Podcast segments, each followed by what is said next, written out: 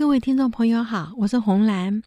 前几天我跟几位老师吃饭聚餐的时候，我问他们说，哪一个项目是你们认为最难教的，而且是现在最需要加强的？哈，他们就异口同声说感恩。他说现在的孩子不懂得感恩，所以不懂得感恩就不会珍惜东西，有一点点不满意就把它丢掉，他不会考虑物力艰难。他们对别人的服务也是如此，觉得全世界都要让他们。我想起前一阵子长荣航空无预警的罢工，它是本来只要两小时就可以飞到的地方，现在转机等机弄到了八九个小时以上，等到到了目的地精疲力倦，哪里都不想玩了嘛。所以可叹人都是在失去了以后才懂得感恩。其实人生哦，挫折是常态，顺利才是意外。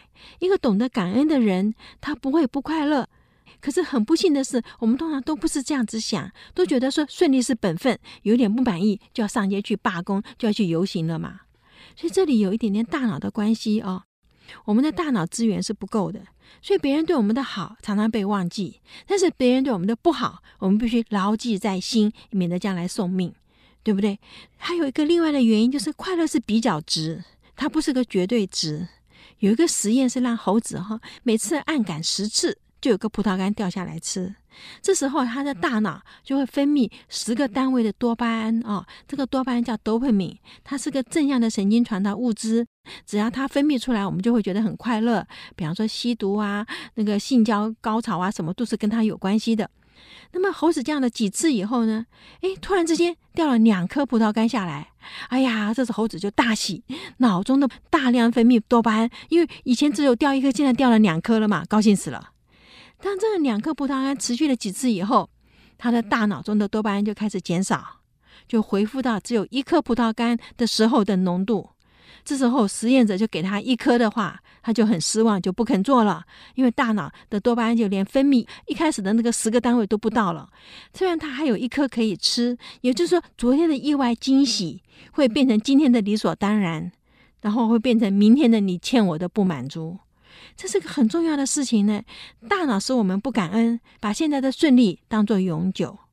所以各位，你去想想看，昨天的意外惊喜变成今天的理所当然，最后变成明天的你欠我的不满足。这一点哈、这个我们一定要提醒自己，不可以这个样子的。所以我朋友每天早上替他的孩子把制服、袜子都排好，再放在床上，孩子起来只要顺序套上去就可以出门去上课。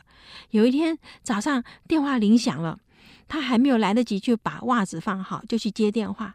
就孩子就怒气冲冲地问他说：“我的袜子呢？你为什么没有没有替我放好？”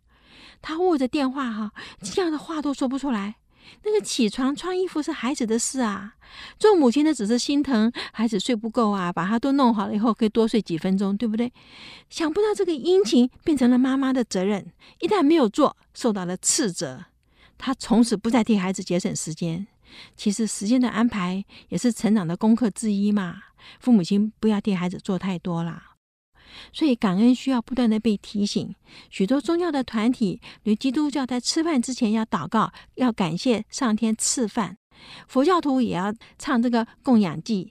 感恩之心不容易教，就是心态的改变，必须是先有体验，有体验才会感动，有了感动才会改变。